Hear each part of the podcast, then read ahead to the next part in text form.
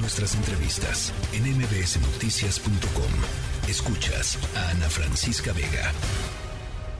Luis Miguel González. Economía.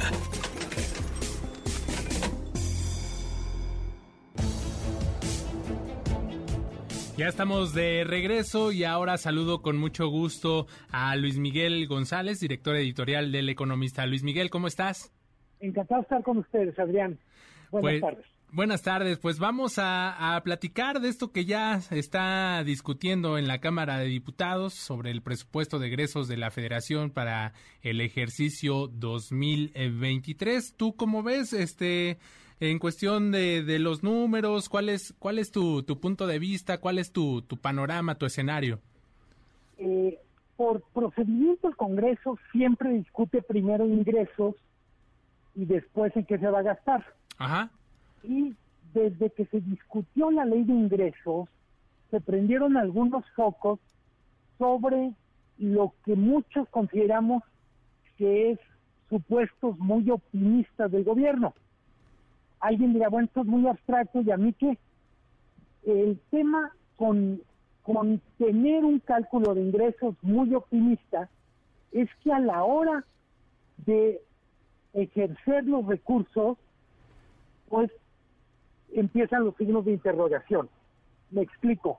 Y una persona que nos está escuchando para el 2023 en su, presupuesto, en su presupuesto familiar dice, mira, yo creo que me van a subir el sueldo, yo creo que esa tía que está medio enfermita, pues va a morirse y me va a dejar una herencia.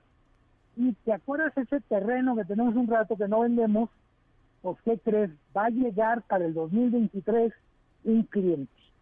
Por tanto, como vamos a tener más ingresos, pues qué tal si nos vamos a Disneylandia, qué tal si compramos una tele para ver el mundial y ya empezamos a buscar coches. En buena medida, lo que estamos viendo con el presupuesto y con, y con los gastos es que dependen mucho de que se cumplan supuestos optimistas que la economía crezca a 3%, que la recaudación siga funcionando, yo diría, mejor que la economía y por supuesto requiere que en términos generales lo que hemos vivido como desorden en lo internacional no se descomponga más.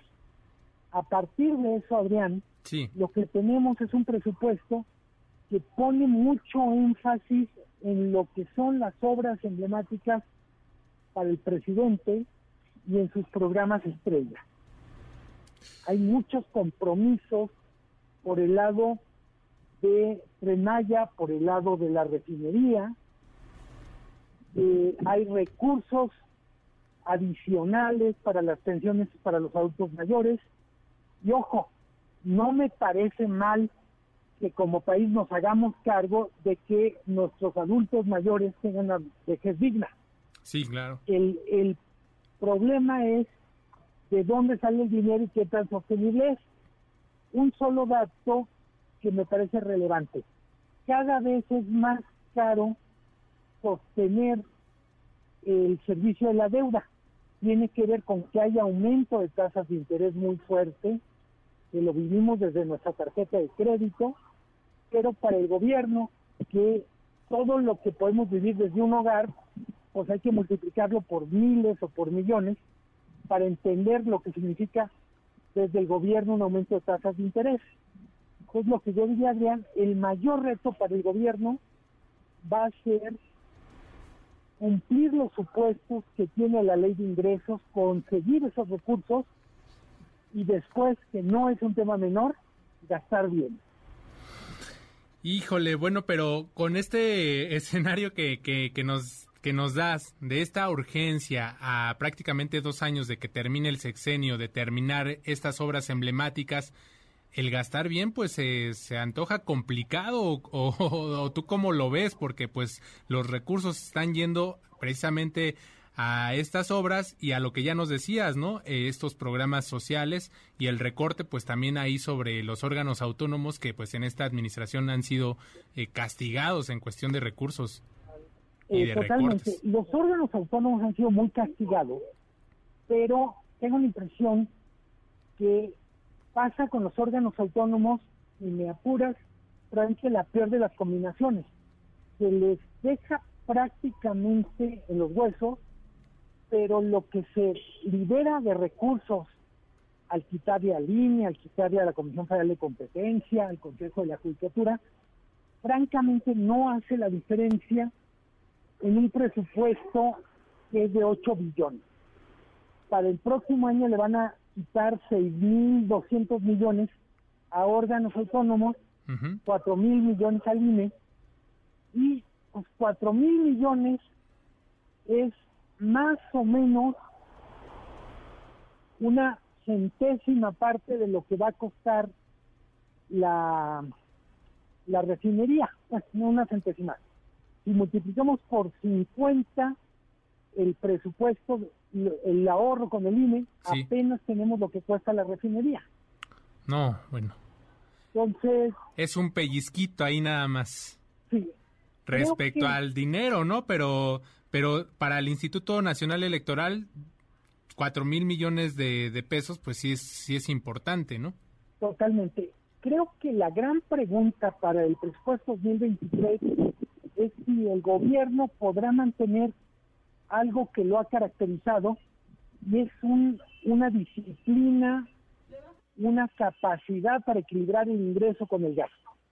Creo que es la primera vez que podemos poner signos de interrogación y a estas alturas del próximo año, digamos fines del 2023, podremos decir el gobierno mantuvo una línea disciplinada del presupuesto o 2023 fue el primer año en donde esa disciplina se relajó o se desordenó.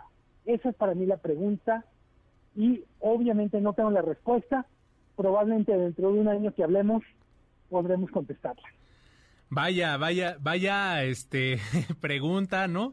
Y que tendremos que, que esperar para, para saberlo, ¿no? Porque al final, digamos, estas discusiones que han sido pues muy largas y que ahora pues ya nos los decía nuestra compañera Angélica desde la Cámara de Diputados va a ser muy muy larga, ¿no? Y ya se habla de dos mil reservas y, y de este asunto que se extiende y se extiende en una discusión donde obviamente pues no van a dejar prácticamente pasar ninguna de las propuestas de, de- de la oposición y sin cambiarle, ¿no? Dicen ellos hasta ni las faltas de ortografía que vienen en el presupuesto, ni una coma, pues este se, se antoja bastante difícil, ¿no? Saber anticipadamente la respuesta de, de este planteamiento que haces, Luis Miguel. Sí, creo que en cualquier caso, mucha la discusión eh, tiene que ver con las hipótesis sobre la cual cada, cada parte empieza a argumentar. Sí. Como buena hipótesis, hasta que no se confronte con la realidad, no sabemos quién tiene razón. Y ahora, a, a ojo de buen cubero, de acuerdo a tu expertise, ¿cómo ves eh, este este presupuesto? ¿Es es, es algo distinto? ¿Es, ¿Es la misma, di- digamos, fórmula que se ha empleado en los ejercicios anteriores? No no no tendríamos que esperar más de, de, de esta discusión, sino pues ahí va lo que plantean desde la presidencia y no hay más.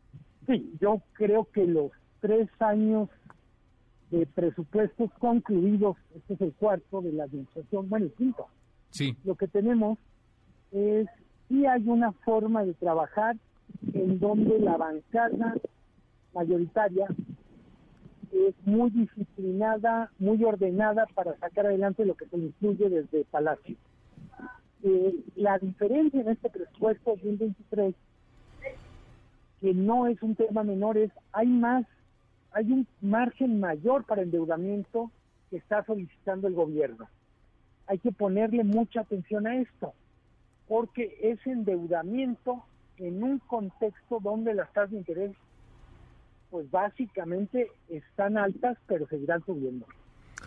Híjole, bueno, pues estaremos muy pendientes de esto que nos planteas, Luis Miguel González, director editorial del Economista. Muchísimas gracias, eh, que tengas una excelente tarde. Gracias a ti, muy buena tarde, Un y buena semana. Igualmente un abrazo. MBS Noticias.